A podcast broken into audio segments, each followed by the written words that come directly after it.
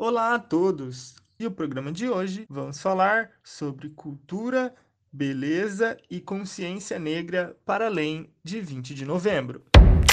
Nosso papo. Nosso papo. Nosso papo. Nosso papo. Nosso papo. Nosso papo. Nosso papo. Nosso, Nosso papo. Nosso papo. Nosso papo. Nosso papo. Nosso papo. Nosso papo. Nosso papo. Nosso papo. Nosso papo. Nosso papo.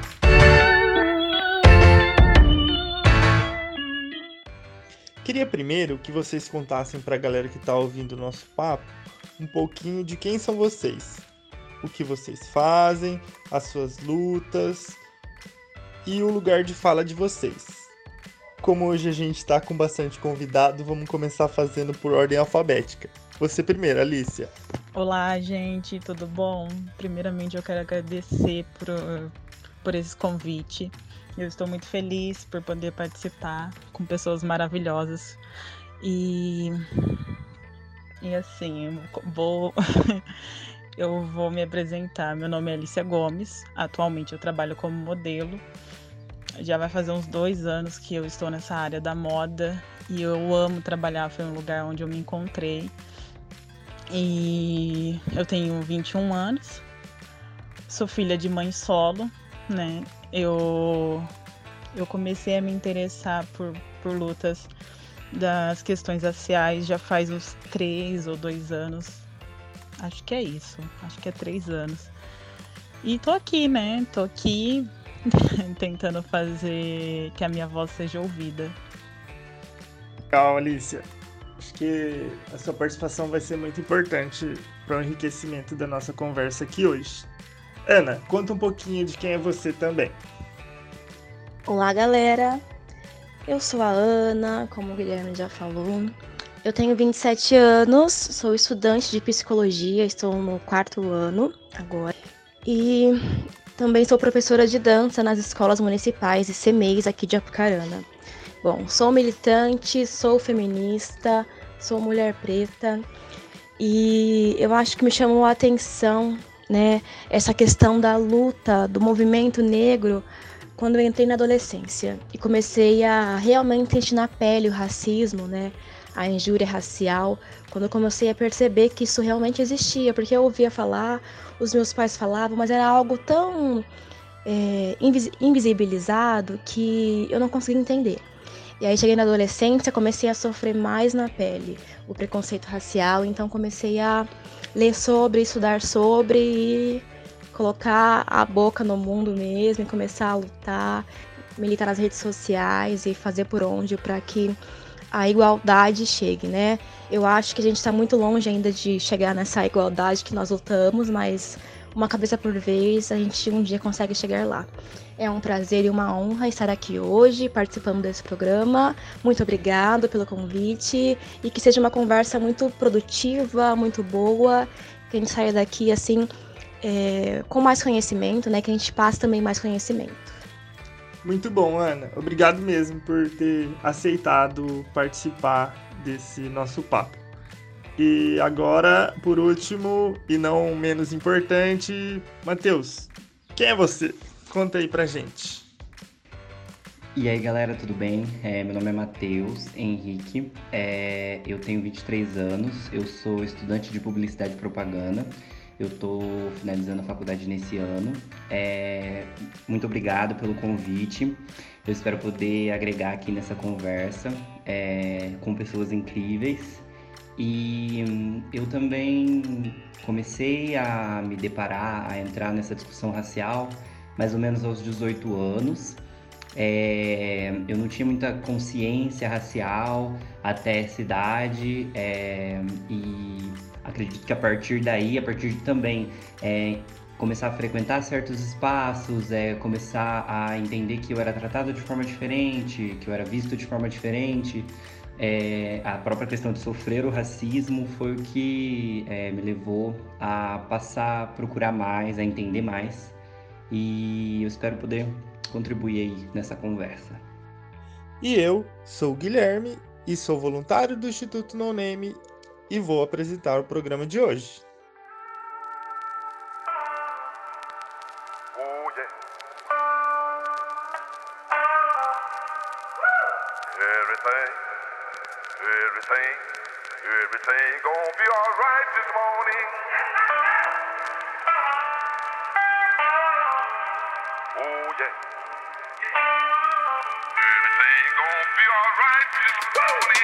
Eu sou o primeiro ritmo a formar pretos ricos. O primeiro ritmo que tornou pretos livres. Anel no dedo em cada um dos cinco. Vento na minha cara, eu me sinto vivo. A partir de agora considero tudo blues. O samba é blues, o rock é blues, o jazz é blues. O funk é blues, o soul é blues, eu sou Exu do blues. Tudo que quando era preto era do demônio e depois virou branco, foi aceito. Eu vou chamar de blues. É isso, entenda. Jesus é blues. Falei mesmo. Vamos direto ao ponto. Ok, ok, ok. Vocês venceram. Não vivemos mais em um mundo racista. Pretos e brancos são iguais. Apenas não vemos pretos em posição de poder e liderança. Também temos muito mais pretos nas prisões do que brancos. E também não vemos tantos pretos quanto brancos em lugares de destaque nas grandes mídias. Sem contar que o preto na universidade só passou a ser visto a partir dos programas de cotas raciais. Mas isso é normal, tá tranquilo. Pretos e brancos são iguais. Apenas não conseguimos explicar o porquê de tanta diferença nesse recorte de raça. E infelizmente, é esse o pensamento de muitos brasileiros. O dia 20 de novembro é a data que marca o Dia do Zumbi dos Palmares, um herói nacional que acolheu muitos negros escravos durante grande período escravocrata brasileiro. Essa data é muito importante, mas para além dela, temos que refletir. Vivemos em um país muito desigual, em que os negros foram escravizados, torturados e que sofrem até hoje por conta de chagas deixadas ao longo do tempo, que fazem com que a negritude esteja quase sempre ocupando o lugar de subalternidade ao branco, até hoje. Entre as chagas que ficaram ao longo do tempo, está até mesmo um conceito de que o preto e tudo que se remete à cultura negra seja algo ruim, feio e violento. Tirar essas lentes postas em um contexto de sermos um país colonizado por europeus e que trouxe consigo povos africanos com o objetivo único e exclusivamente para a produção de riquezas, é fundamental para que ao longo do tempo possamos ter uma sociedade como um todo mais igualitária.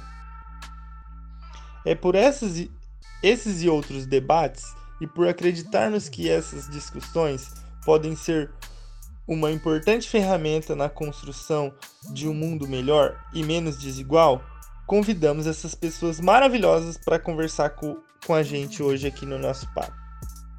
A beleza negra é de fato problematizada? O olhar para o negro como uma beleza exótica, principalmente em um país onde os mesmos são tidos como minoria e ao mesmo tempo onde são a maioria quantitativa, reproduz um preconceito que se arrasta ao longo do tempo. Da onde que vem isso? Isso ainda é algo que acontece no âmbito da moda e da publicidade? Bacana e muito importante essa questão. Bom, eu sei que a Alicia, né, na área da moda, e o Matheus, na área da publicidade, vão poder falar com mais ênfase, com mais propriedade, respondendo essa questão. Mas então vou falar é, das minhas experiências, das minhas vivências e daquilo que eu tenho aprendido, né? É, participando do movimento negro, do colegiado negro na faculdade, né, das coisas que já chegaram até mim. Então, assim, primeiramente, é, a beleza negra ela é sim problematizada né, na nossa cultura, principalmente da mulher preta. Então, eu quero usar uma linguagem mais coloquial, né, para ficar mais é, fácil o entendimento.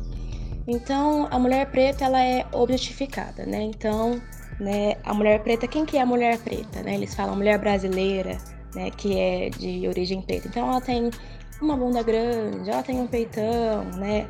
Ela tem aquela beleza exótica, é da cor do pecado. Então já começa aí, né? O problema de como se a mulher negra, a beleza dela fosse para um uso, né? Então ela não é vista como uma pessoa, como um ser humano, assim como a mulher branca. Não, a mulher preta é aquela gostosa, aquela que samba, aquela que é para o uso do homem, né? Um objeto sexual. Já vemos desde das mídias mesmo, a Globeleza, ela é negra. Ai, que legal, nossa, o símbolo de mulher bonita no Brasil é a mulher negra, Globeleza. Não, isso é racismo, né? Então colocam lá a mulher preta, praticamente sem roupa, somente com uns fiozinhos cobrindo a pele dela, para mostrar realmente que a mulher preta é um objeto. Então nós temos que aprender a enxergar esse racismo estrutural nas pequenas coisas. Porque a gente acha que, nossa, tá enaltecendo o negro. Não, não tá. Tá mostrando que ele é objeto. Tá dizendo que ele é inferior. Então a gente tem que começar realmente a problematizar isso, né? É... Nós temos visto isso, eu tenho certeza que a Alissa pode falar também do que ela viveu. Eu tenho vivido isso enquanto mulher, né, enquanto mulher preta, de ser objetificada. Uma coisa também que a gente precisa fazer com que caia, com que acabe. Não é, ai que preta linda, nossa, você é uma preta muito bonita, nossa, que preta de traços finos, isso tudo é racismo, é preconceito. É, eu não preciso falar que é uma preta linda, ela é uma mulher linda.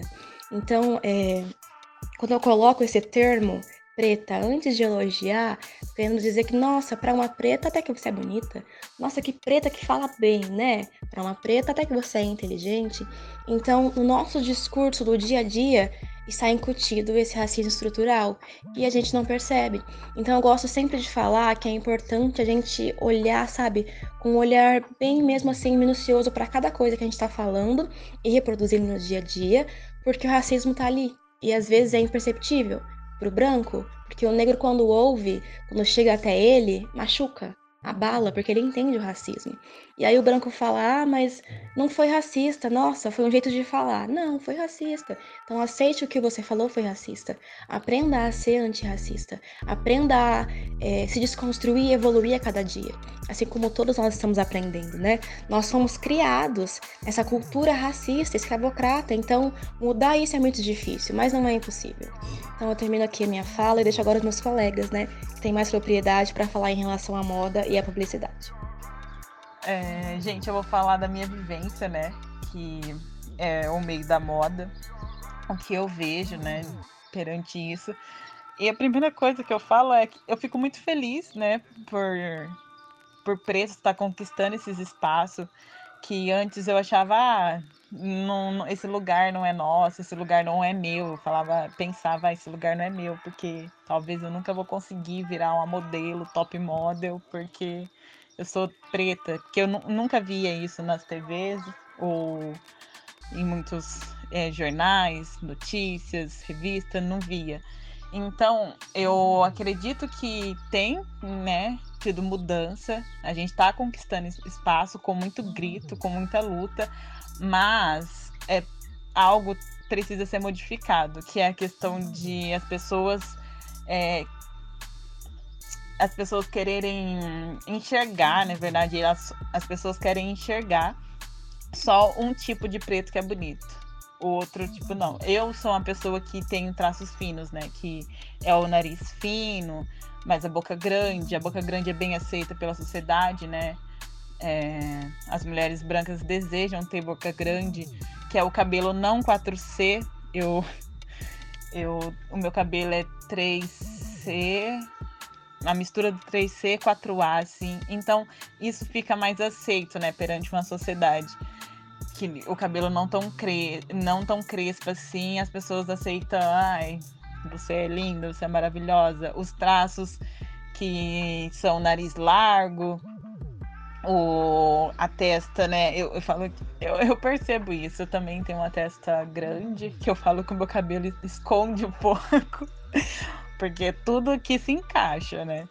E eu acho que é isso, sabe? Ter um olhar para todo porque para mim todo preto é bonito, gente. Todo preto é lindo. Eu, a minha família, né? Minha mãe, meu irmão, meus dois irmãos têm o nariz largo e eles é, sempre fala, ai, seu nariz é bonito, o meu é feio. Eu falo, gente, o nariz de vocês não, é, não são feios, não.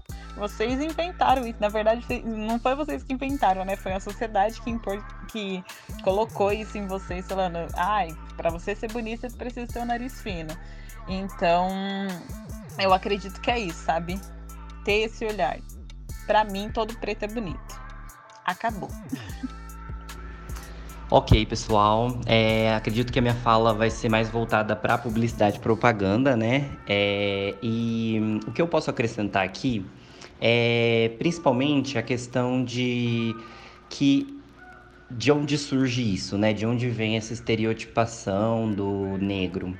É, quando o Brasil é, era um país colônia ainda, a relação que os negros e brancos tinham não era, a, não era pela questão da raça. É, o branco ele tinha propriedade e o negro ele era objeto. Então a relação se dava por isso. Ninguém pensava no fato de ai, os negros são discriminados por serem negros. Mas a partir do momento que o Brasil deixa de ser um país colônia para ser império, nasce uma nova né, nacionalidade para todos aqui. E é, então todas as pessoas passam a ter status de cidadão. Mas como passar a ter status de cidadão, sendo que até um tempo atrás a relação era entre é, quem tem poder e objeto, né? Não, os negros não tinham, não eram humanizados. E a partir desse momento, é precisa a elite precisa se preocupar em continuar diferenciando para ela poder justificar né, aquelas relações que existem dentro do país. E daí surge a necessidade de colocar a, a, o fato de você, é, dos negros serem pessoas menos desenvolvidas, né? É, justificar essa escravidão em alguma coisa. E aí surge a necessidade de se colocar que cor, né? É, o branco ele se forjou civilizado através de apontar o negro como incivilizado. Por quê? Porque toda vez que a gente afirma ser algo, ao mesmo tempo a gente está afirmando que não é outra coisa, né? Então, é, se eu me afirmo negro, automaticamente eu estou afirmando que eu não sou nem branco, é, nem oriental, e enfim. É, o branco utilizou da mídia, principalmente da literatura na época e do jornal, para criar um estereótipo do negro e, e, justificar a civilização do branco apontando os defeitos do negro. Então, é, propositalmente existia a, a representação do negro como violento, a representação do negro como é, vicioso. É, e dessa forma o branco foi se colocando como civilizado é, e justificando essa relação de poder que, mesmo com um novo país, continuaria existindo. Então, esse estereótipo que a gente carrega até hoje na publicidade, ele vem da intenção mesmo da elite branca da época em conseguir justificar essa relação de poder. E como a mídia ainda hoje é controlada por essa essa elite, né, esse pequeno grupo de pessoas, de pessoas brancas, essa representação ela ainda continua sendo o olhar branco sobre o negro. E como a gente entende que o país ele foi construído sobre bases racistas, então toda a sua estrutura, né, é, a gente sabe que toda a relação entre brancos e negros ela é permeada pelo racismo. Então, enquanto brancos é, continuarem tendo o poder de representar o negro, é, esse racismo ainda vai continuar. Esses estereótipos que foram criados lá no século XIX, eles, eles se mantêm e eles sofrem algumas alterações, mas eles ainda são apresentados da, é, da mesma forma, né? É, e eu acredito que o problema é esse controle que ainda existe na mídia, é, feito pelas mesmas pessoas, e que impede que o negro seja visto de uma forma diferente, impede também que o negro se represente, porque o negro, do, do olhar do negro, ele é hum, diferente, né? Ele não se baseia nesse racismo. Então é muito importante que a gente procure formas de nos representar. É essa a necessidade no momento, porque esses é, hum, essas relações elas continuarão a existir enquanto os brancos continuarem com o controle de representação. Nossa pele seja a pele do crime que Pantera Negra só seja um filme. Eu sou porra do Mississippi chama. Eles têm medo pra caralho de um próximo Obama. Racista fila da puta que ninguém te ama. Jerusalém que se foda, eu tô à procura de Akanda. Ah!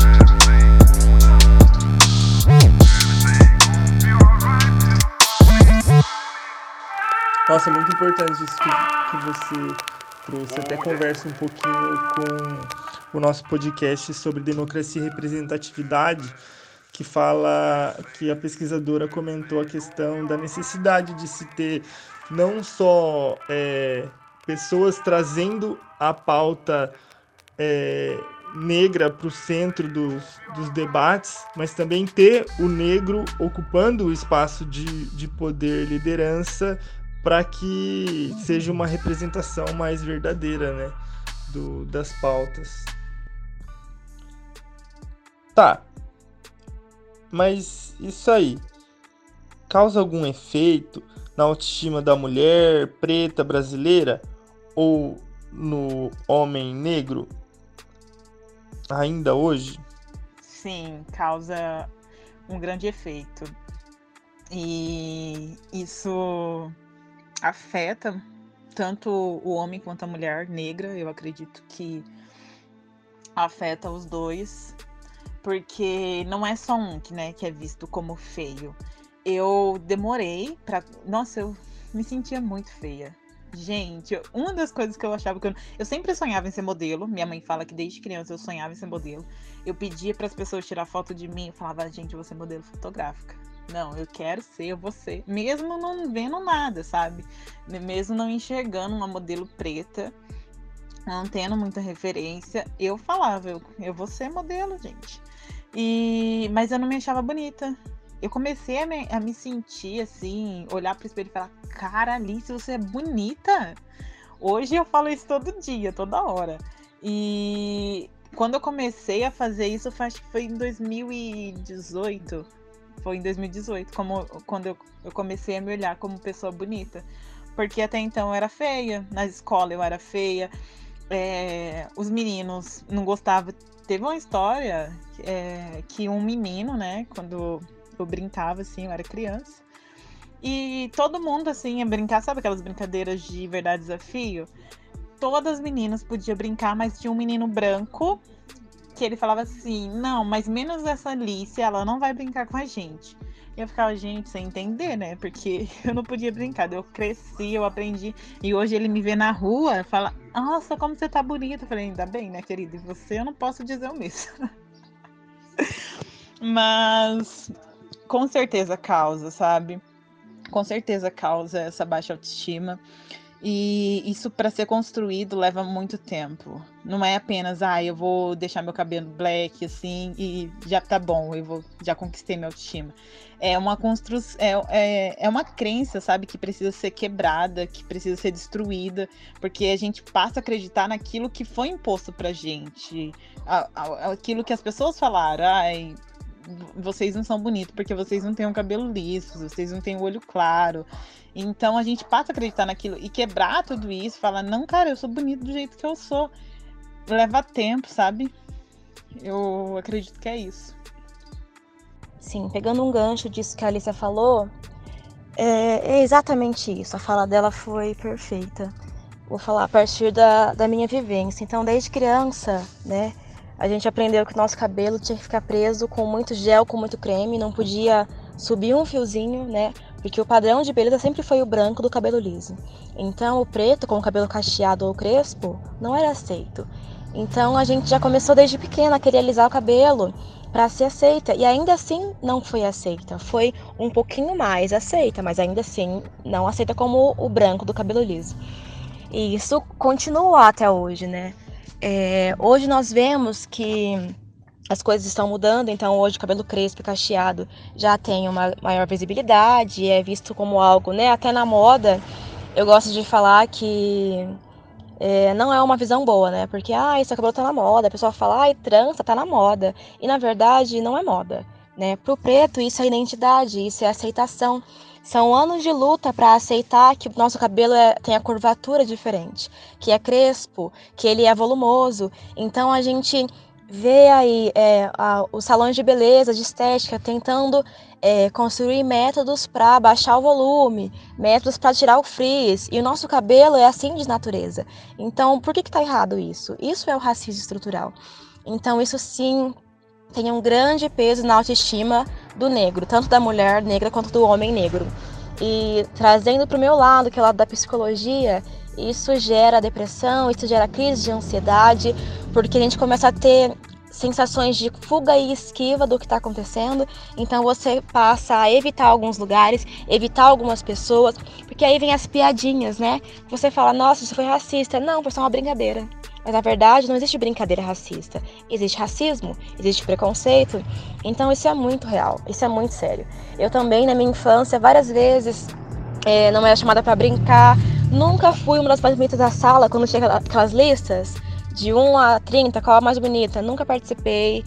Eu sempre era aquela que não tinha namoradinho na escola, não tinha, porque eu era garota negra. Então, o negro já era o feio. O negro nunca era o bonito, o mais bonito, nunca. Então, isso é tudo muito recente. E ainda assim, de uma forma racista.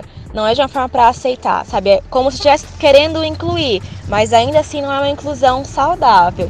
É de uma forma, ah, vamos colocar esse negro aqui, ó. Ai, vamos mostrar o cabelo dele, é bonito também. Mas não. E eu vejo realmente as empresas que elas estão começando a criar, ai, colocar mais é, creme para cabelo cacheado, para cabelo crespo, mas não porque aceita e porque tá querendo é, é, lutar conosco, mas porque quer ganhar dinheiro. Então vê que o negro é sua grande maioria, então para eu ter o dinheiro do negro, vamos colocar produto que o negro vai comprar. Então isso é muito sério. Eu acho que um exemplo disso é a música Amarelo do Emicida, que fala, tem um áudio antes, né? E, e ele fala, é, é, é, um áudio de um homem negro falando sobre o seu psicológico, falando sobre. demonstrando é, vulnerabilidade. Isso é negado a, a nós, homens negros, né? Ser vulnerável, falar sobre sentimentos, a gente tem que ser aquela pessoa que supre, a, a gente tem que ser aquela pessoa que é forte. E. Então. É, a gente entende também, para finalizar, é, que a mídia, a, a, a, criação de identidade, ela se dá pela relação que nós temos com o outro, com a sociedade, e ela se dá pela representação midiática. Então, é na mídia que a gente entende quem tem posição de exercer poder, quem não, é, quem pode fazer certas coisas e quem não, quem são eles e quem somos nós. E hum, a gente sendo bombardeado por todas essas questões é, faz com que hum, os efeitos né, disso é, ou sejam de destruição ou é, de performar isso que nos é apresentado. Então a gente vê pessoas negras realmente assumindo esses papéis e achando que dessa forma eles vão conquistar alguma coisa, algum espaço é, porque é isso que é apresentado para eles. Então é muito perigoso. E também, tipo, ao homem negro é negado a questão de sentir, né? O homem negro, como ele é representado, assim como a mulher negra, que é representada como fogosa, né? Tipo, é, quente na cama, o homem negro ele é representado como aquela ar, aquele máquina sexual que tá pronto para tudo, que é, é, tem um, um uma performance. O negro em si, né, ele é visto como alguém que tem uma performance diferente na cama, uma performance melhor. E é até um estereótipo que algumas pessoas, é, tanto homens quanto mulheres, é, se, a, se apoiam para você conquistar esse espaço, né? Porque é, como você só se vê representado daquela forma, muitas das vezes você absorve aquilo e você passa a performar aquilo, porque é a visão que você tem de si, que é a visão que te passaram, né? E a gente tem, assim, um, uma taxa de suicídio enorme entre é, jovens negros. É, de 10 a 19 anos, eles são as principais vítimas de suicídio no país. É 67% das vítimas de suicídio. E a gente sabe que o racismo ele está completamente ligado a essa questão. A questão de não aceitar o seu corpo, de não conseguir se amar, de ter que se adequar para ser aceito na sociedade. É algo que hum, separa o ser.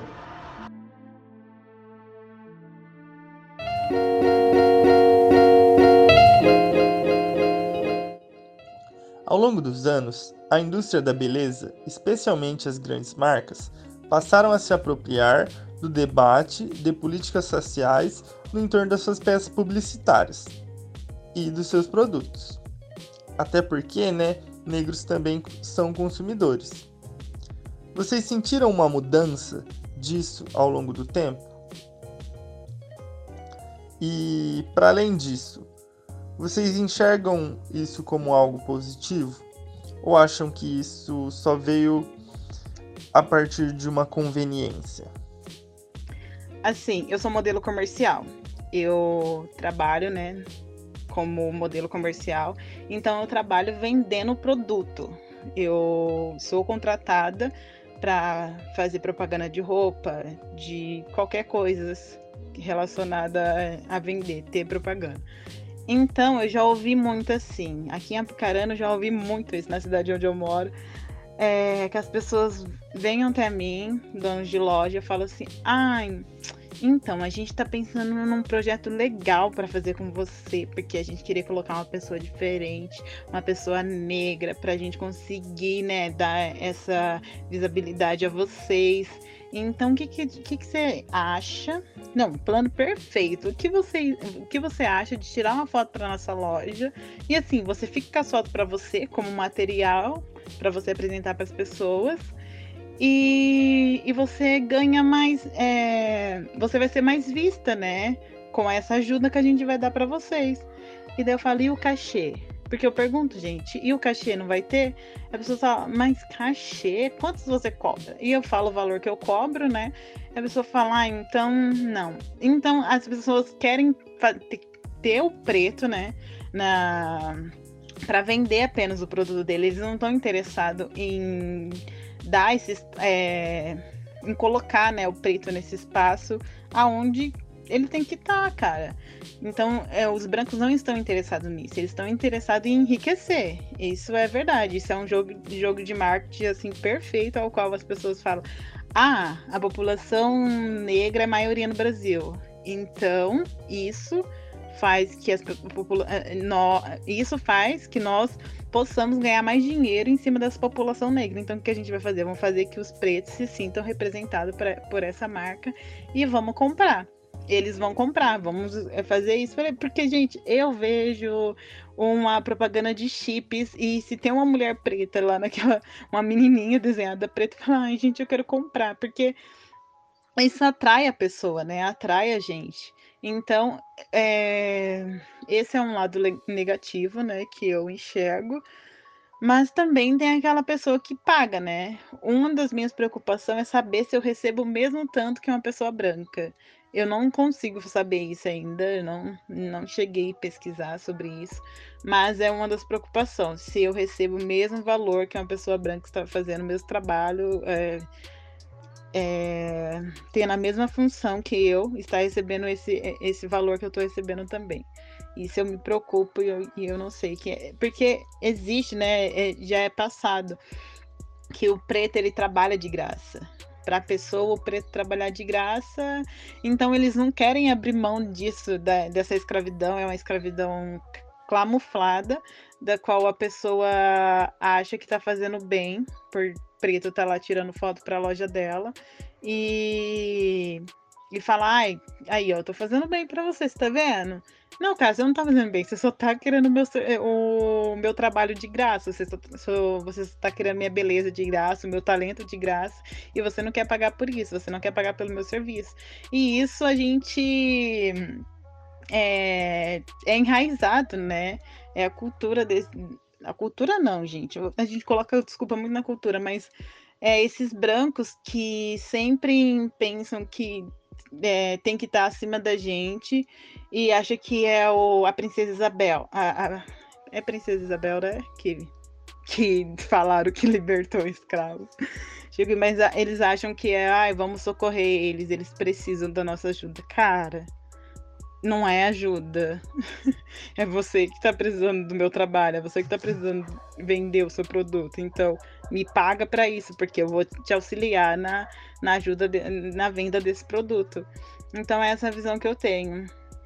Essa visão de que as pessoas estão interessadas só em querer ganhar dinheiro e não interessado na, nessa diversidade. Ai, tá na moda diversidade, então vamos colocar aqui, mas eu não vou te pagar, eu não vou te pagar o valor exato, ou até mesmo eu não vou pagar você, ou apenas te dar uma roupa. Não, eu quero receber porque eu invisto no meu, eu invisto meu tempo, eu invisto dinheiro na minha carreira, eu invisto tudo na minha carreira porque isso é meu sonho. E você vai querer chegar em mim e falar: "Ah, faz de graça pra gente". Não dá. Não dá mesmo. Caramba, fala da Alicia, acho que vai de encontro perfeitamente para aquilo que eu tenho a dizer e que é, a gente compartilha de uma opinião é, muito parecida. E é, a crítica que eu tenho para deixar é, é que é oportunismo, né? Então, é isso que ela disse sobre a pessoa ser tratada como se fosse um favor, sabe? Eles não reconhecem que é o trabalho dela, como ela disse, ela investe tempo nisso. É, a verdade é que eles é a marca quem está precisando dela, não é ela. Então, é, eles ainda que haja esse interesse, essa contratação, a relação que existe é como se fosse um favor, como se eles estivessem vindo e é, ela estivesse precisando desse job e seria o máximo para ela guardar as fotos. Então, ela não é nem, é, nem, Não todas as vezes, é claro, mas é, nessa situação ela não está sendo nem respeitada como profissional. E eu queria trazer dois exemplos aqui é, de situações que aconteceram com marcas que se dizem marcas é, inclusivas, né? Apesar de que todas as marcas hoje elas se dizem inclusivas ou procuram passar essa imagem, porque a gente tem uma demanda da própria população negra. É, como a Alicia também falou, é, a gente realmente é, gosta de se ver representada, a gente compra aquilo que tem a nossa cara, é uma necessidade, né? E eu acho que é, quando o, as grandes empresas entenderam isso, elas, ao invés de. É, elas exploraram, né? Na verdade. Então, é, elas viram oportunidade e estão explorando isso no momento.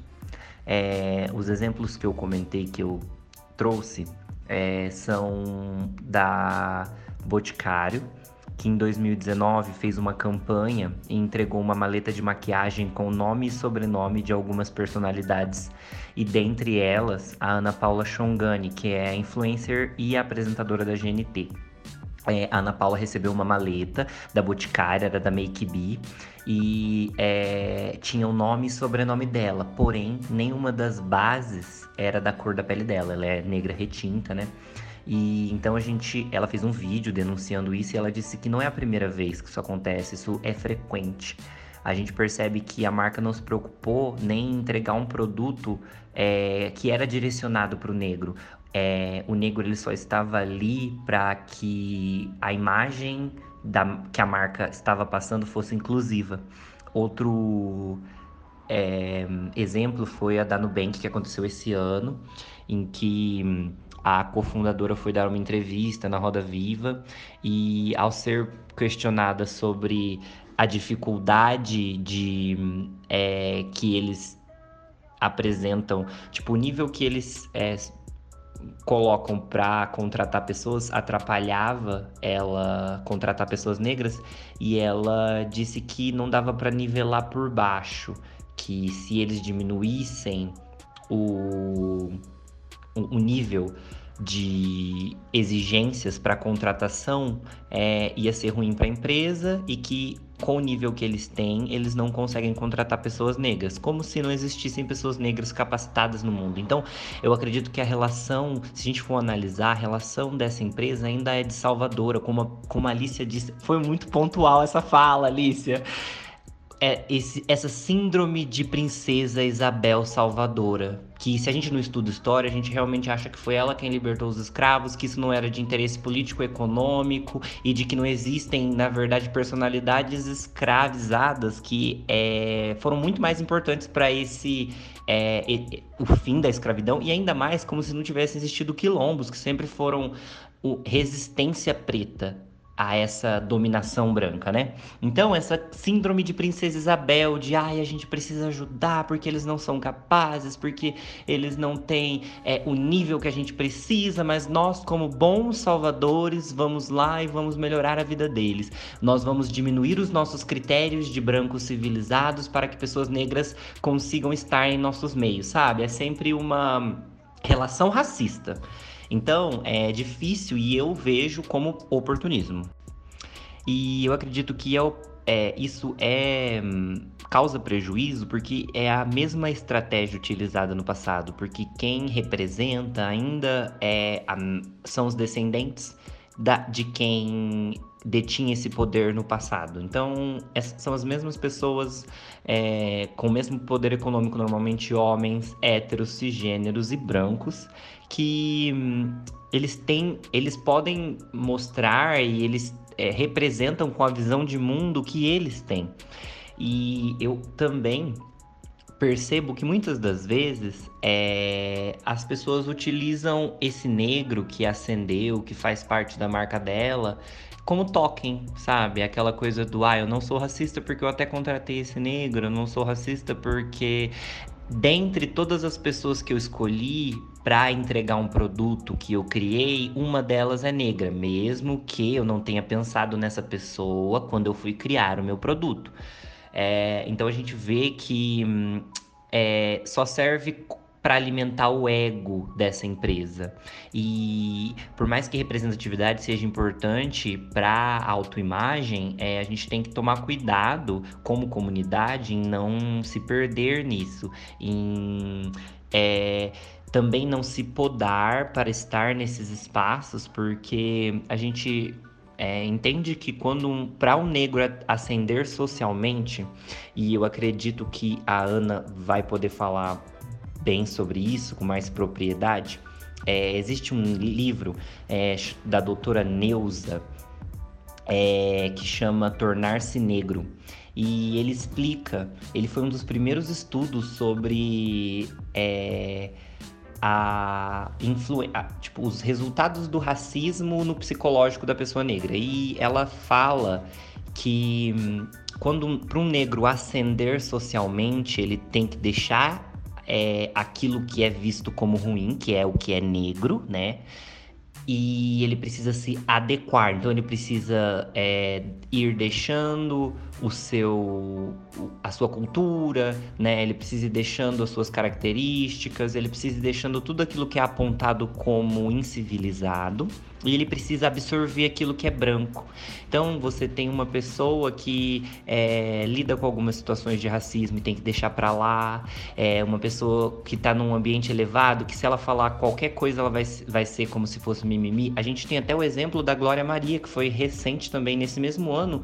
A Glória Maria fez aquele é, deu uma entrevista e também falou que na cabeça dela tudo é mimimi, que as pessoas estão muito chatas ultimamente, é, que as pessoas chamam ela de neguinha de forma carinhosa e ela aceita. Então, dá pra gente observar que a pessoa negra que está em grandes espaços, em espaços de ascensão, quando ela é ali aquela única pessoa no meio de um, de um, um ambiente branco, para ela estar tá ali, ela precisa ter um.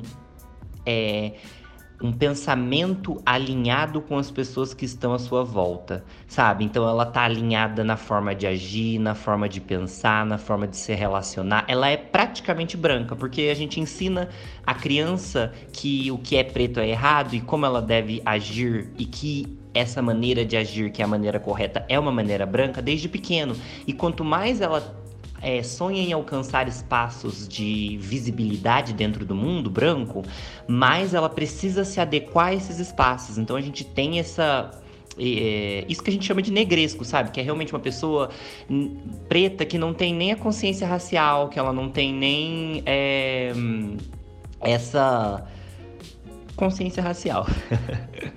é isso. E então é muito importante que a, é, como comunidade, a gente entenda que nós precisamos dos nossos espaços.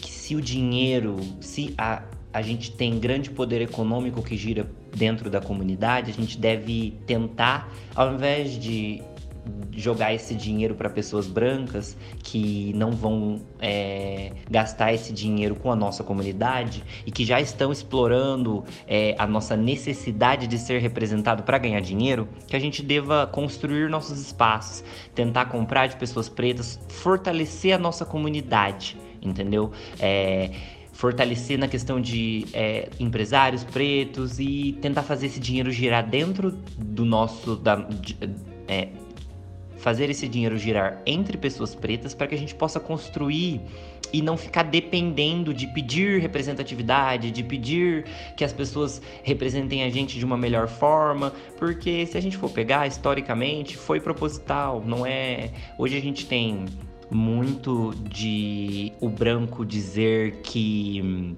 ele precisa ser ensinado porque ele não, não sabe, mas se a gente pegar no passado, foram as pessoas brancas mais é, inteligentes que prepararam todo o terreno, né, para que a gente tivesse é, a, a sociedade e as relações que a gente tem hoje. Então é também parar de tentar pedir para que isso mude, para que empresas grandes comecem a nos tratar como nós merecemos ser tratados e passar a construir espaços onde nós nos respeitamos.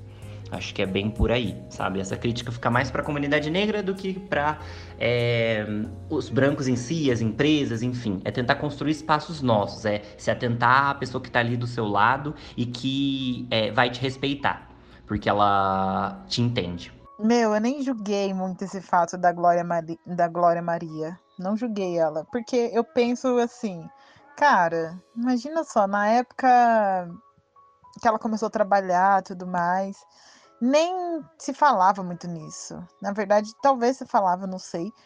Mas a minha mãe, ela tem a mesma visão que a Glória Maria. Ela tá preocupada em fazer comida. Não fazer comida pra comer, mas ter dinheiro para comprar comida, ter dinheiro para ter um lugar para morar. Então, essa era a luta dela, sabe? Eu acho que cada geração assim tem uma luta para ser contada. Eu acho que a, a, luta da Glória Maria era conquistar espaço, e hoje a nossa luta está sendo ter, ter lugar de fala, ter esse espaço de fala e gritar por respeito, né? E para ela, a nossa luta é mimizenta gritar por respeito. Minha mãe também fala, ai, me chamava de macaca e eu não tava nem aí. Mas a minha mãe tava preocupada. Cara, eu tenho que trabalhar, você vai me aceitar nesse lugar? Então eu vou, eu quero ser aceita aqui. Então é isso, sabe? Toda luta tem uma tem uma etapa. Então, etapas a ser vencidas, sabe? E nossos antepassados venceram muitas coisas. Hoje a gente tá lutando por quê? Para espaço para deixar a gente falar, ei, eu tô aqui, quero falar também. Eu quero falar o que dói, eu quero falar o, o que eu penso, eu quero quero poder me expressar também. E para ela essa essa questão de se expressar não é tão importante assim. Então, eu só quero acrescentar, vou tentar ser bem breve, só para terminar o que eles falaram. É, primeiro, pegando o gancho do que eles começaram dizendo, né? a forma como as instituições nos enxergam como ainda escravizados, inferiores, como objetos e precisando de esmola. Então eu vejo que é bem isso que eles colocaram, é um oportunismo. Então a empresa vê que a comunidade preta né, tá crescendo em visibilidade, está crescendo em autonomia, então começam a querer colocar nossos rostos pretos, nossos corpos pretos pra, na mídia para que a gente consiga se ver, porque se eu não me vejo, eu não compro, então se a empresa tem lá um rosto preto, então a pessoa preta vai comprar daquela empresa. Se ela tem um produto para o meu cabelo, para o meu corpo, então eu vou comprar daquela empresa. E isso é, é uma jogada muito suja, né? Se a gente for parar para analisar. Não é, nossa, que bacana, estão enaltecendo os negros. Não, não estão. Estão somente é, usando dessa visibilidade que é, é contemporânea, é de agora, para poder conseguir o dinheiro, né? Então, realmente é, é um marketing, é um jogo muito sujo. Não tem nada de antirracista nisso, como algumas empresas se colocam antirracistas e que são da luta e que estão lado com o povo negro, na verdade não estão. É... E outra coisa, isso que ele falou do valor. Realmente, se a gente for parar para analisar, o valor que o preto recebe é menor, ou às vezes não recebe, porque eles se colocam realmente como, ah, tô fazendo um favor para você, olha que honra você vai ter de representar a minha marca, né? Você vai ser visto, você vai ganhar seguidores, você vai ganhar dinheiro, não, né? Então eles se colocam como realmente isso que o Matheus falou também, como salvadores brancos, né, das pessoas pretas, como se nós ainda precisássemos de um salvador, né, de uma princesa Isabel que assim como o Mateus falou, na verdade não foi nada de boazinha, nada de santa, né? É... Então isso é muito importante que a gente coloque na nossa cabeça. E sobre isso que o Matheus falou, é, do lado psicológico, realmente, para que você seja aceito em um ambiente, você tem que falar como as pessoas estão ali falando, né? Tem que ter a mesma linguagem, tem que se vestir como. Então, quando a pessoa negra se coloca em, em altas posições na sociedade, ela precisa embranquecer, né? Para que ela seja aceita. Então é realmente uma perda de uma perda de identidade. A pessoa começa a não se ver mais como negra, não se ver mais como preta e começa a se ver como branca realmente. Ela tem que falar como ela ouve ali, ela tem que se comportar como se comportam as pessoas que estão no mesmo nível que ela. Então ela se esquece de onde ela veio, ela se esquece de quem ela é. é uma prova disso que eu tô falando é o Neymar. Neymar alguns anos atrás disse que ele foi questionado sobre racismo e ele disse que ele não fala sobre isso porque ele não é preto. Né? Ele falou, ah, não sou preto, então por que eu vou falar sobre isso? E aí, nesse ano, acho que todo mundo ficou sabendo, estava nas mídias, que ele sofreu racismo, né? Não me lembro se foi em campo. E aí, é muito envergonhado, veio para as mídias e, nossa, isso foi racismo que eu sofri. É, mas como assim? Você não é nem preto? Você nem se considera preto. Então as pessoas perdem identidade. Agora a Maria também é uma perda de consciência racial mesmo.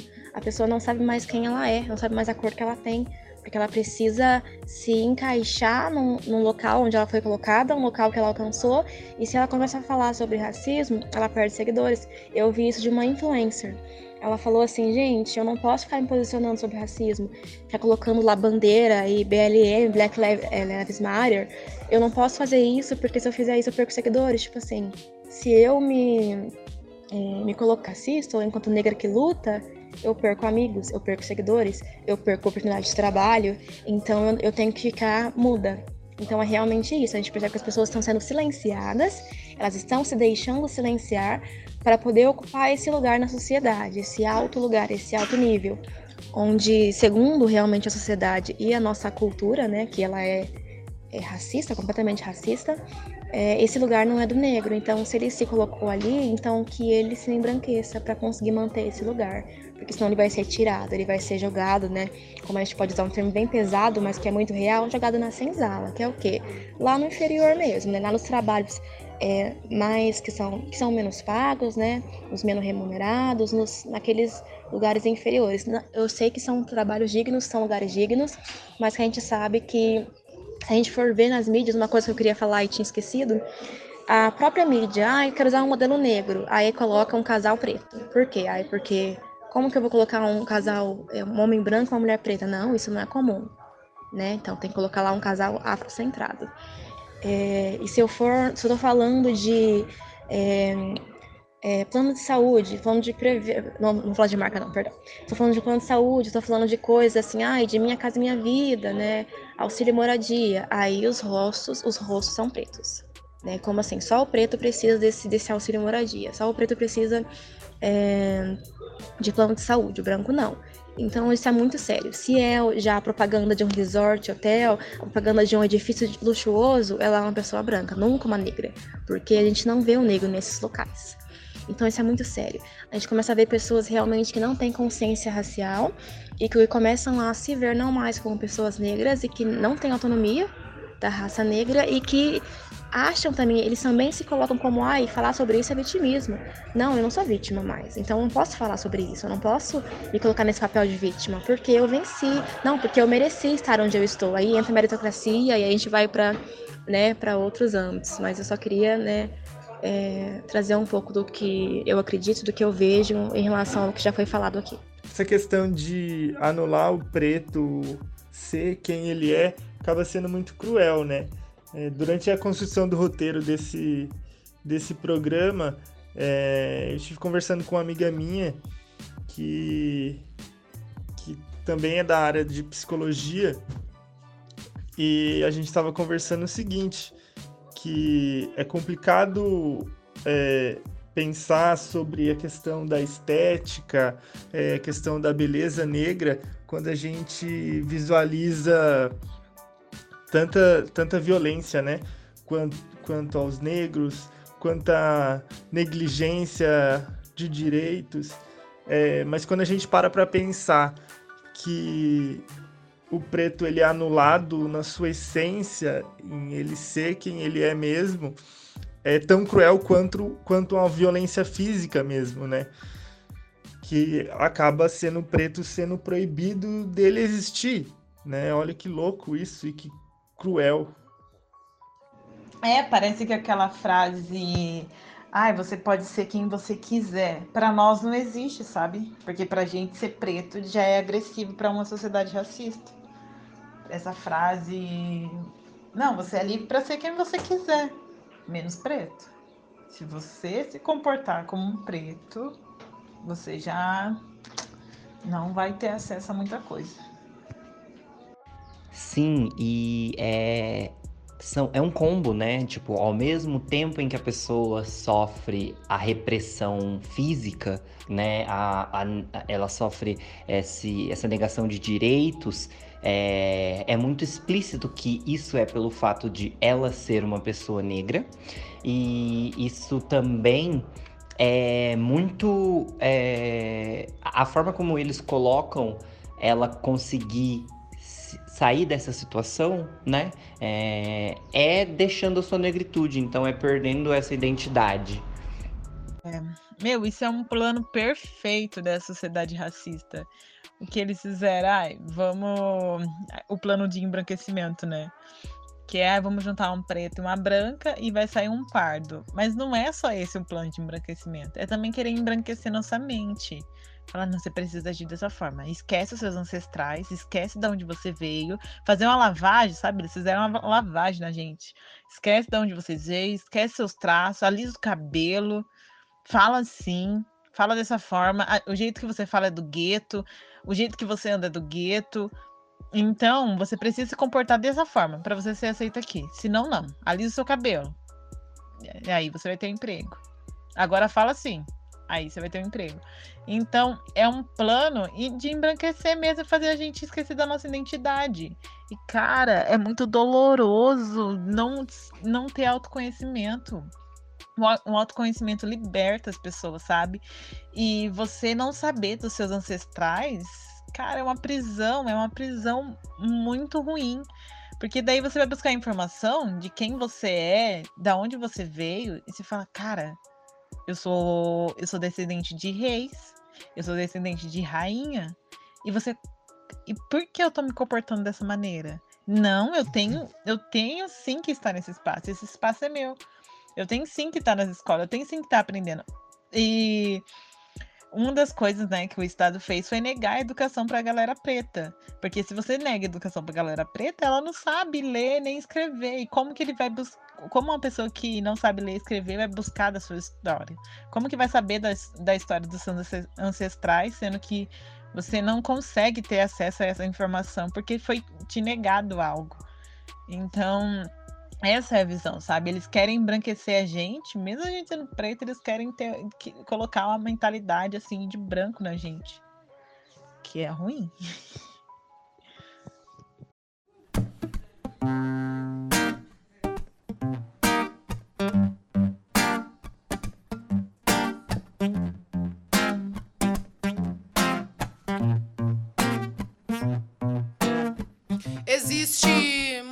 coisa que não te disseram na escola. Cota não é esmola. Experimenta nascer preto na favela pra você ver. O que rola com preto e pobre não aparece na TV. Opressão, humilhação, preconceito. A gente sabe como termina quando começa desse jeito.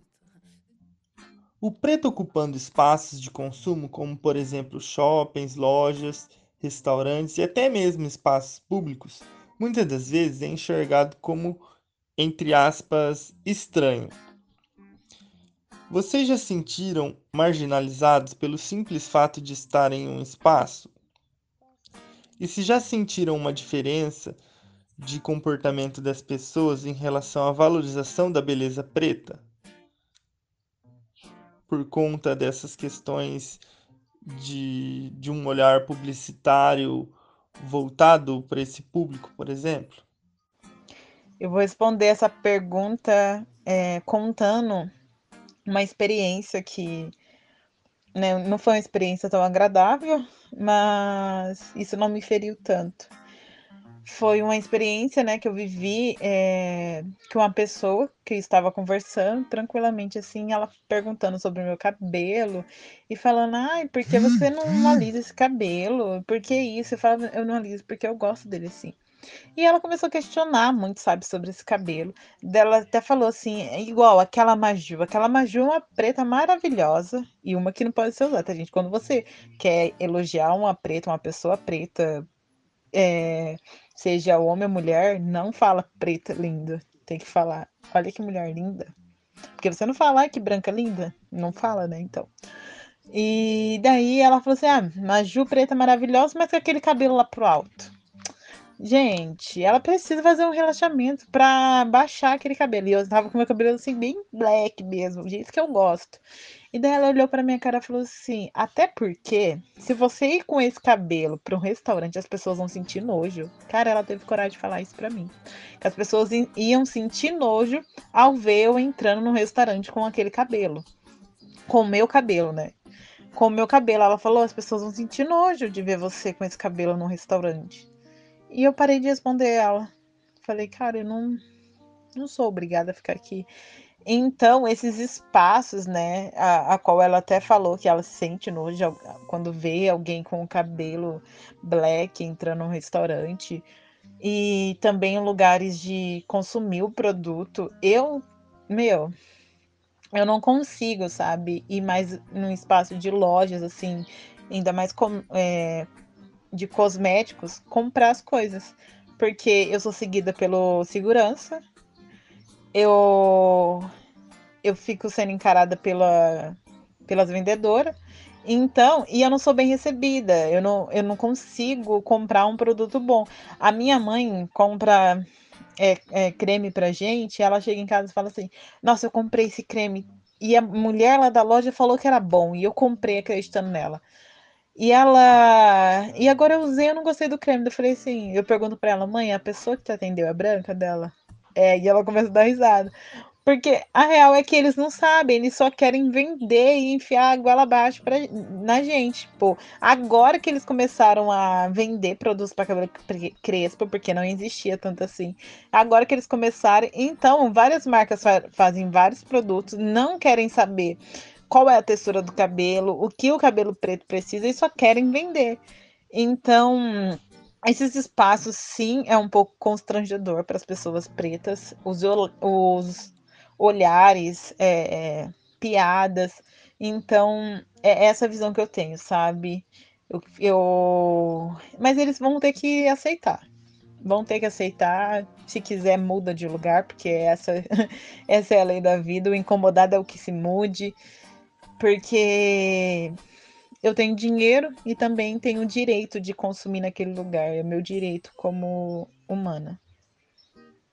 É muito triste ouvir essa história que você contou, Alicia, porque fica muito evidente assim um, um problema que a gente vê hoje na sociedade que fica muito flagrante quando a gente vê um caso de injúria racial onde as pessoas se revoltam, as pessoas, né, é, as pessoas querem expressar sua indignação em relação a esse tipo de crime, né, de injúria racial e do racismo também, né, que é outro, outro crime, né? Mas quando a gente vai falar de um racismo velado, né, que é tão complicado se trazer para o âmbito penal no sentido de repreender, né, esse tipo de conduta, é, o racismo velado, ele socialmente ele é até que é aceitável, né? As pessoas é, ficam tranquilas em dizer que o cabelo crespo é nojento, que é, não se deve ter o cabelo desse ou daquele outro jeito para se viver em sociedade, enfim, né?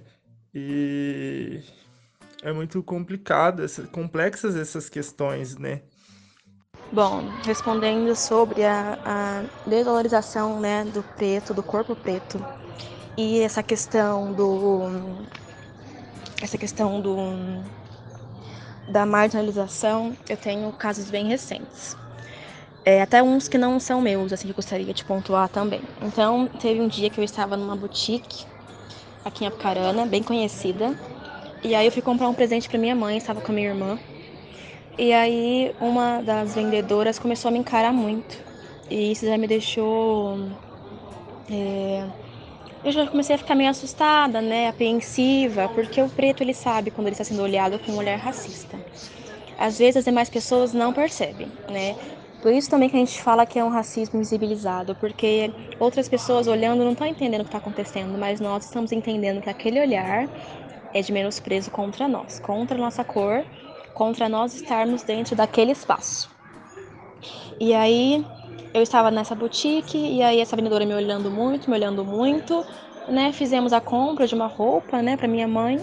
E aí, quando nós chegamos no caixa para pagar, essa vendedora começou a falar bem alto o quanto a loja era segura, o quanto ninguém poderia furtar a loja.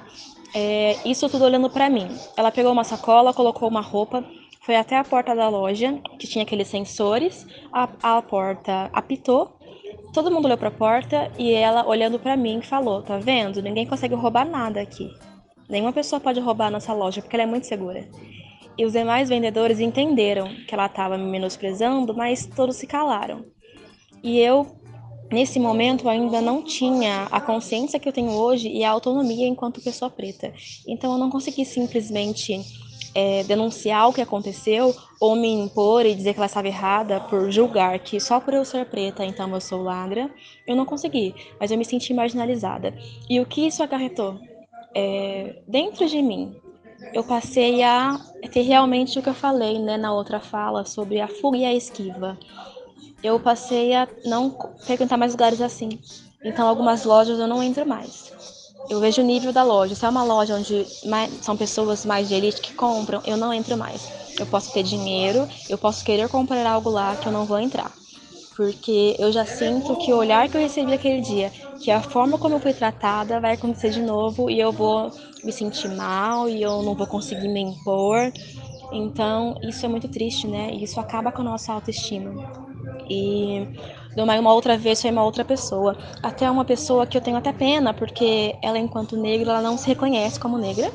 Diz até que tem orgulho de ser negra, mas ela usa muito do discurso de vitimismo, que tem muitos pretos que são vitimistas, que tem muitos pretos que ficam de mimimi na internet. E aí essa pessoa foi até um, um local da cidade que também é um local elitizado. E quando ela chegou e perguntou se estava aberto, porque já era próximo ao horário de fechar, é, a dona do local olhou para essa pessoa e falou assim: Você está fazendo o que aqui? Aqui não é o seu lugar.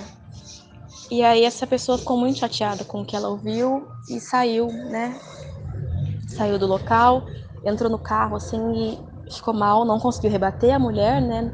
Porque essa pessoa então sentiu na pele, né? Talvez uma coisa que ela não tinha visto com esses olhos de que realmente é um racismo que é real ela achava que quem denunciava era vitimista, vitimista, então ela conseguiu perceber que na verdade não era um vitimismo. Isso está acontecendo. O racismo existe, existe injúria racial em todos os, lugares. Está acontecendo.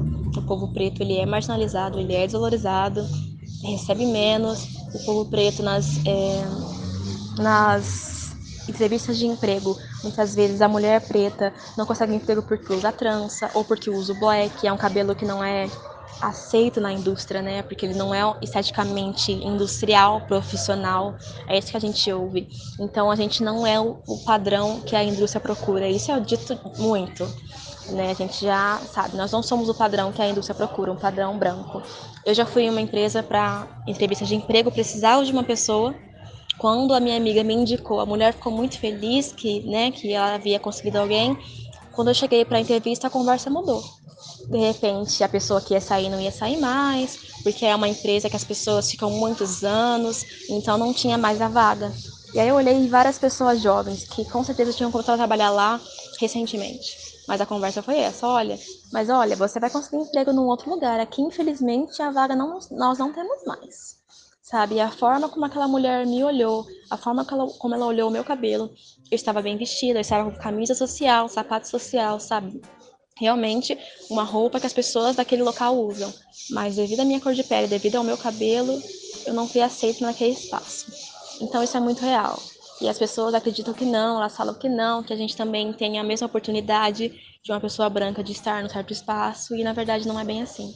Então é muito mais fácil a gente dizer que não é racismo, que é vitimismo do preto, porque né, a pessoa branca ela está num local de privilégio, ela já nasce com privilégio. Então é muito fácil ela falar, ah, isso não é racismo, mas quem está sentindo na pele não é ela. Então uma frase que eu gosto muito de falar sempre: racismo é a mesma coisa de você pisar no pé de uma pessoa. Então, se você pisou no pé da pessoa e ela falou que doeu, você não vai falar, ai, não doeu. Ai, eu nem pisei. Ai, nem foi tão forte assim. Você está sendo vitimista. Não, porque você pisou no pé dela. Só ela sabe se doeu ou não. Foi ela que sentiu a dor. Racismo é a mesma coisa. Se você foi racista, a sua única opção é ser antirracista, reparar o seu erro e procurar evoluir. Procurar se desconstruir e mudar. E não dizer que não foi racista, porque não foi você que sentiu. Então eu acho que a gente tem que levar isso pra vida, sabe? Os brancos aprenderem a serem antirracistas, aprenderem qual é o local deles nessa luta, porque essa luta não é só do povo preto.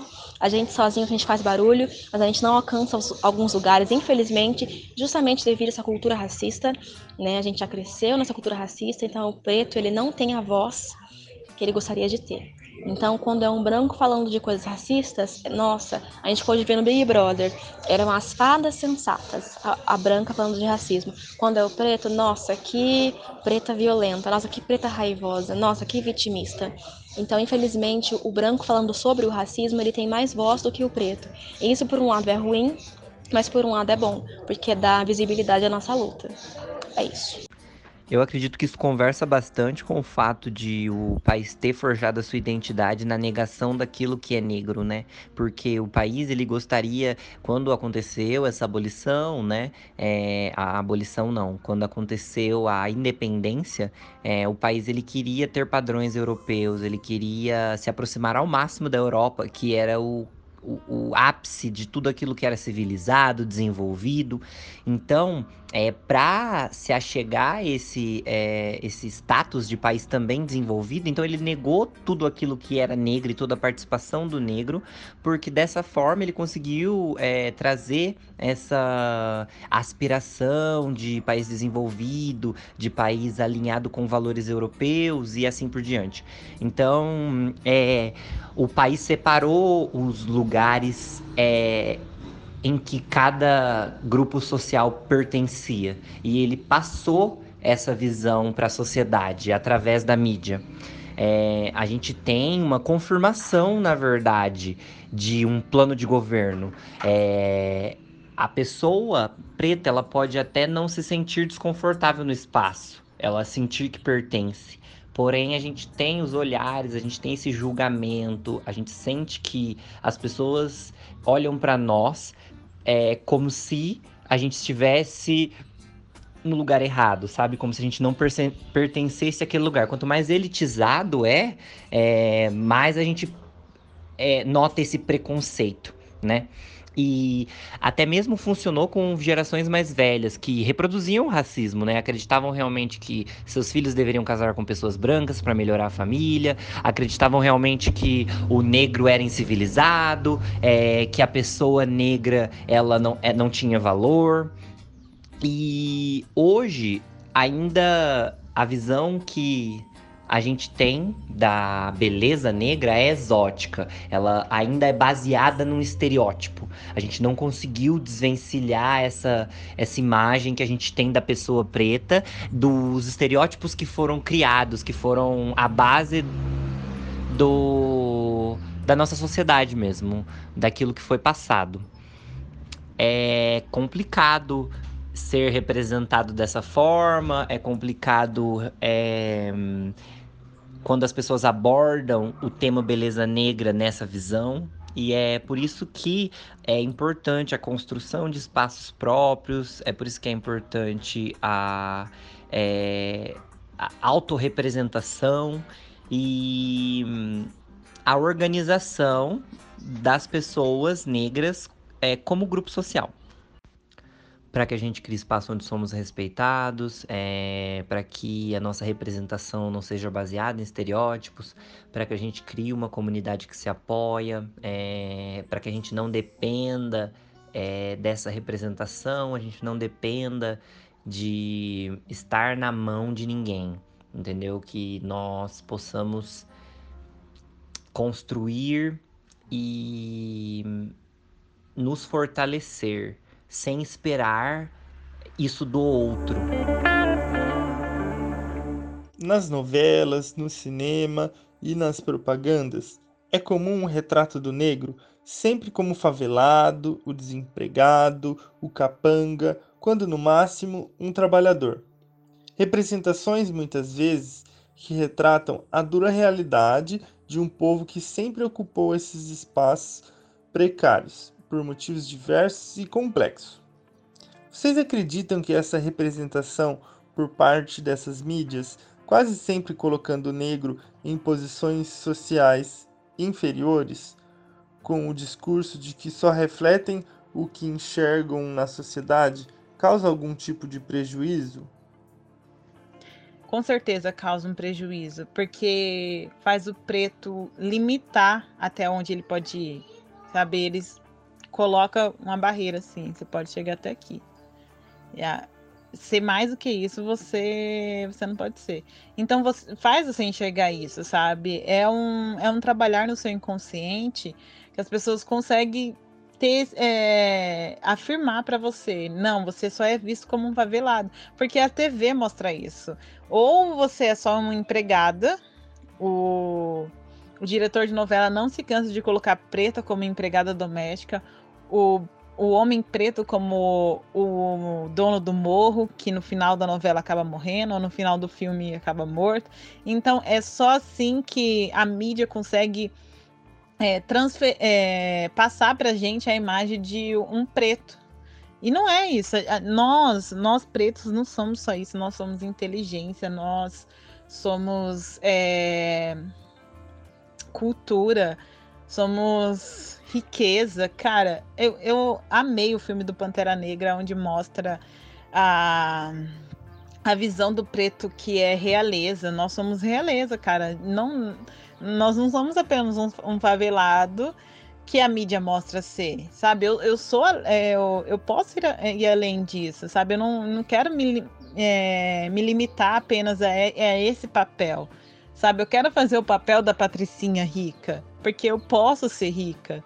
Então eu, eu já cansei de olhar para essas novelas, filmes, séries, é, histórias e ver apenas esse preto. Eu quero poder ver um preto médico, uma psicóloga preta, fazer as nossas crianças sonharem que elas podem ser uma, uma médica, psicóloga, que elas podem ser modelo, que elas podem ser milionária, que elas podem ser empresária, sabe? Fazer essas crianças sonharem também com, desse, dessa forma. Então, esse é o meu maior desejo. O desejo de, de ser enxergado por essa sociedade como alguém inteligente, como, como uma empresária, como, como uma pessoa que pode ser o que ela quiser ser, não limitar isso, sabe? Você pode ser só isso e pronto, acabou. Não, eu posso ser o que eu quiser ser. Eu posso ser uma empresária se eu quiser. Então, é, esse é meu sonho, fazer que crianças também enxergam isso, sabe? Tem essa liberdade de escolha, de poder ser, não isso ser imposto nela. Você é só um favelado e essa é a sua história. Não, você pode mais. Então é isso, é isso, é nisso que eu acredito. Quem tem o poder de representar é, tem o poder de dizer para a pessoa que está assistindo como é a ordem natural das coisas, né? A gente entende como, a, como a sociedade se organiza através da mídia também. Então, é, quando é, alguém diz que só está representando aquilo que existe na sociedade, né? É, como as coisas são, é como se ela tivesse dizendo que essa é a ordem natural das coisas e que ela só está, né, representando isso. quando na verdade a, a gente sabe que essa situação ela foi imposta pela comunidade negra. E quem tem o direito de representar hoje, né? Quem tem o direito não, quem tem o poder de representar hoje é, é do mesmo grupo de quem tinha o poder de representar no século XIX. Então são pessoas brancas que estão fazendo essa representação da sociedade. A, essa visão racista ela ainda continua e o plano que começou lá no século XIX, né, que era o plano de reforçar o negro é, como algo ruim, é, afastá-lo de tudo que é civilizado, enquanto forja o branco como alguém civilizado e como pa parâmetro para todas as coisas é, ele continua. A gente vê que essa mesma representação existe hoje, que também delimita até onde o negro pode chegar e que ela, é, ela vem de uma violência que o negro sofre, daquilo que é imposto a ele, né? Ainda hoje. E então é como se é, tudo tivesse ganhado uma nova roupagem, mas a gente ainda tivesse vi sendo vítimas desse mesmo plano. E isso tem um efeito enorme em, é, na nova geração que surge, né, e que vem assistindo isso, vem sendo alimentado com isso constantemente. É, isso nega para elas a um, ideia de que o que ela está vivendo é imposto, né? É, é como se ela é como se servisse como um anestesiador para aquilo que ela vive, como se isso fizesse ela aceitar de certa forma, aceitar até onde ela pode ir, até onde ela pode chegar, os espaços que ela pode frequentar e os espaços que não. Então, é, hoje a mídia é um reforço daquilo que a sociedade negra tem sofrido. E é como se eles quisessem fazer com que a gente aceite isso como natural. É, então é um problema, principalmente o fato de não existir uma outra opção, né, de mídia, não existir uma opção que não seja uma opção controlada por pessoas brancas e a gente não ter nenhuma visão midiática que não uma visão branca da questão, né? É, claro, salvo, igual como a Alicia falou, o filme Pantera Negra, que é incrível, realmente. É, e a gente vê o impacto que isso tem na sociedade, mas a gente também vê que isso é uma coisa rara, né? Que isso é, é ali a, é a exceção que confirma a regra, que ainda é essa mídia violenta que tenta fazer com que a gente fique conformado com a realidade que vive, que é uma realidade imposta, né, é, para nossa comunidade essa visão que a TV tenta passar pra gente na questão de a preta sempre é a empregada da casa, o, o homem preto favelado sempre é o dono da boca na favela e sempre tem um final triste, que é morrer é, ou ficar preso. Então é só essas histórias que são contadas na TV e existe uma carência que eu acredito que precisa ser falado, que é o preto que pode ser médico, que pode ser um estudante nas universidades, que pode, sabe, chegar em qualquer lugar. Parece que eles limitam a gente falando ah, só isso que você pode ser, você não pode ser mais nada. Como fazer uma criança sonhar em querer ser alguém, sendo que a TV impõe isso para ela, mostrando que que essa é o porque nós somos como um espelho, sabe? É, é, um vendo o outro, é um enxergando o outro. E se você não te enxerga como um médico, como, como um, um empresário, como um advogado, como um psicólogo, como uma modelo, você vai encontrar dificuldade de sonhar com isso, de você desejar isso, sabe? Eu me recordo que foi esse ano que aconteceu, né, o Big Brother, que é o BBB? E até a Minha, né, foi campeã, uma médica maravilhosa. E eu lembro de escutar de um amigo preto falando assim: eu não estava torcendo para Thelma, eu estava torcendo para Rafa, porque a Rafa ia ajudar a, galera da África. Então eu falei: sério que você pensa dessa maneira? Sério que você tem um, um pensamento tão é, miserável ao ponto de pensar que pessoas pretas merecem migalhas de uma branca, mas uma pessoa preta é, é incapaz de ser a milionária é, de ser a milionária desse país. Você acredita nisso? Daí eu até falei para ele, eu falei assim, cara, eles eles as pessoas brancas, né, a mídia colocaram para você que o bom para você é só migalha. Nunca você vai chegar como milionário, igual você não quis enxergar até o minha. E eu falei, por que não deixar uma preta milionária e ela decidir o que fazer com o dinheiro dela? Se ela vai ajudar ou não? Se ela vai ficar mais milionária ou não? Por que não fazer isso? Então eu confrontei ele, né, a pensar desse, é, com esse olhar, né? Porque é triste, cara. É triste ouvir que ele escolheria uma mulher branca para ganhar o BBB, porque ela ia dar migalhas para para resolver pro, pro, é, o problema de, de um povo preto. Então, isso é fazer que nós pensamos dessa forma, sabe? Olhar e parece que nós não somos dignos daquele lugar, daquele espaço. E eu queria dizer também para você não deixar que nenhuma mídia, é, nem ninguém, a não ser as pessoas com quem você que você sabe que realmente se importam com você, é, te digam até onde você pode chegar, como você deve se portar, é, que esse, esse tal modo é o único modo de ascender socialmente ou de ter uma vida boa.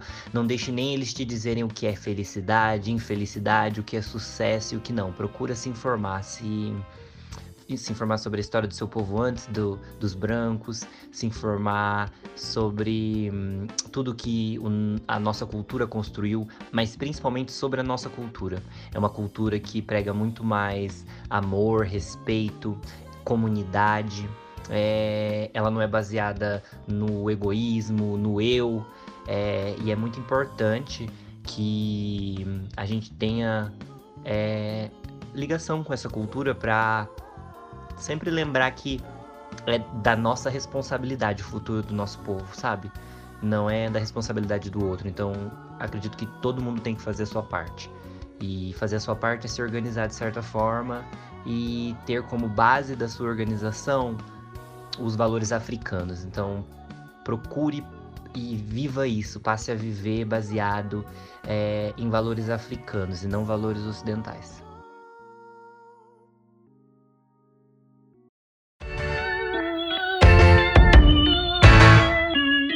É isso aí, estamos chegando ao fim de mais um nosso Papo Podcast.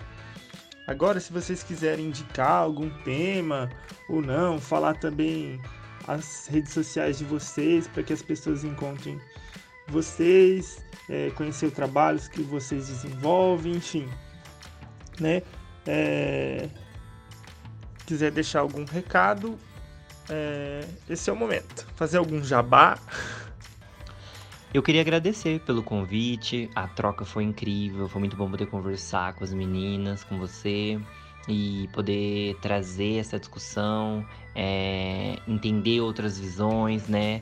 É, e para você, pessoa preta que está escutando esse podcast, é muito interessante que você se interesse pela sua história, se interesse pelo, pela sua cultura, porque a história do nosso povo ela nos foi negada e ela não vai ser distribuída, porque o racismo ele não é, in, é não é algo não intencional. O racismo é uma máquina é, muito bem pensada, ele é um planejamento e ele se modifica com o tempo, ele se estrutura para que ele continue acontecendo.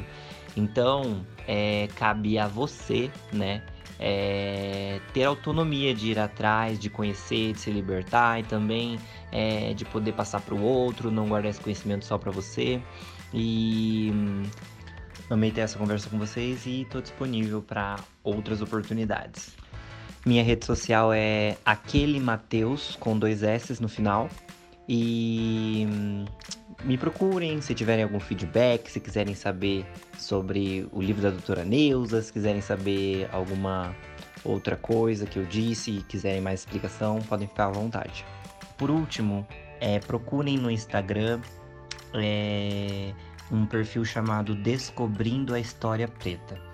É um perfil é, incrível de uma é, linguista e socióloga e ela traduz trabalhos é, que a gente não tem acesso numa linguagem super acessível e ela consegue fazer a gente, sabe, é, pensar assim muito fora da caixa, consegue realmente fazer a gente hum, ter aquela explosão na mente, assim, sabe? Então é isso, sigam lá. Vai lá, gente, ó. Começa a me seguir no Instagram que você não vai se arrepender. no Instagram, meu nome está. O meu arroba é Alicia, 3A no final, com pontinho Gomes. Esse é o meu arroba no Instagram. E o conselho que eu deixo é pra minha galera preta. Meu, o primeiro conselho é se ame. O segundo é procura fazer terapia. O terceiro é autoconhecimento. Nossa, cara, se vocês conseguirem fazer isso, vai ser muito louca a nossa revolução. De verdade mesmo, nós vamos conseguir dominar esse país, porque é isso que eu quero. é ver preto livres. Não, não só livre de um de uma de um local do, do tronco ou até mesmo da senzala. É livre de um pensamento que foi impo imposto para você. Sabe? Isso não é verdade. A verdade é que você é livre. É, gostaria de agradecer o convite né, e a oportunidade de ter feito parte deste programa. Aprendi muito com vocês hoje, amei essa troca de experiências, de vivências. Vocês são maravilhosos, meu Deus, meu Deus. É, eu queria deixar pra galera que tá ouvindo, principalmente a galera preta que tá ouvindo, né? É, que vocês possam realmente, sabe, assim como a Alice falou, como o Matheus falou, procurarem saber quem vocês são, de onde vocês vieram, que vocês possam se olhar no espelho e é, entenderem né, a cor, a raça de vocês, que vocês possam realmente amar a sua cor, amar a sua raça, é, se impor, que vocês não fiquem, sabe, atrás de, de pessoas brancas, de salvadores. Eu não tô nesse momento dizendo que, né, que todos os brancos são racistas e que todos os brancos querem ser salvadores, mas existem aqueles, né? Que eu tenho certeza que você que está ouvindo já vai saber identificar. Aqueles que sempre querem é, nos dar esmolas, que sempre querem dizer que a gente precisa deles para alguma coisa, precisa deles para ter um emprego bom, para chegar em algum lugar. Então que vocês possam se livrar dessas pessoas porque elas são tóxicas. Assim como a Alicia falou, façam terapia, Terapia é vida. Com a terapia a gente consegue chegar nesse autoconhecimento e consegue é, viver a vida de maneira mais leve, entendendo todas as facetas, entendendo cada fase e realmente deixando todo o lixo emocional que o racismo traz, não só o racismo, tantas outras coisas que são ruins, né? Que a gente vê na sociedade. Então a terapia vai conseguir fazer com que vocês deixem esse lixo emocional para fora de vocês e coloquem para dentro só aquilo que é bom. E eu queria finalizar dizendo que o povo preto não é descendente de escravo. O povo preto é descendente de um povo muito rico. Foi escravizado. Ok? Então, muito obrigada. Fica o meu beijo. O meu Insta é Ana Luzia com dois N's e dois V's. Sigam lá, sigam todos de volta aí que a gente possa participar de mais podcasts, por favor, me chamem, adorei participar desse programa, foi muito bacana. E vou adorar participar de próximos também, com outros temas tão polêmicos como esse. Adoro polêmica, adorei a conversa. Tchau, tchau. Obrigada. É, galera, participem do Instituto No Name, se inscrevam, venham somar com a gente, é muito bacana. E é isso. Então, esse é um momento que eu agradeço vocês mesmo de coração, a participação de vocês. É... Dizer que estamos abertos para mais diálogos em relação à negritude, outros temas que vocês têm vontade de dizer. O nosso papo está de portas abertas. E fazer a indicação de uma série que tem no Netflix, chama Atlanta ela é muito bacana, ele conta a história de um, de um jovem negro que no contexto americano sofre também com relação à sua negritude, né? E ela está no contexto americano, mas é, tem muita coisa que dá pra gente fazer uma reflexão aliado ao que a gente vive aqui no nosso país, né? É, e dizer que o dia 20 de novembro é o dia de Zumbi dos Palmares, mas é só uma data, né? E lutar contra o racismo e ser contra todo preconceito e dar espaço para vozes negras tem que ser todo dia. E encerramos aqui como uma frase que eu costumo dizer, com uma gostosa sensação de um papo gostoso, construtivo e que abre margens para muitas outras reflexões. E aí, gostou do nosso papo podcast? Essa é a nossa versão do projeto Nosso Papo em podcast. Se você gostou, quer dar alguma sugestão de tema, ou quer mandar alguma, algum comentário, alguma coisa pra gente, você encontra nós nas redes sociais com o nome ONG No Name. Também tem o WhatsApp, que é 043 999 641 776. Até a próxima, pessoal. Nota do editor. No podcast passado sobre psicologia e espiritualidade, tivemos um exemplo do paciente que estava passando por um tempo ruim e foi usado o termo negro. E sabemos que certas frases elas saem sem querer, mas mesmo assim é uma frase errada. E por esse erro a gente pede desculpas.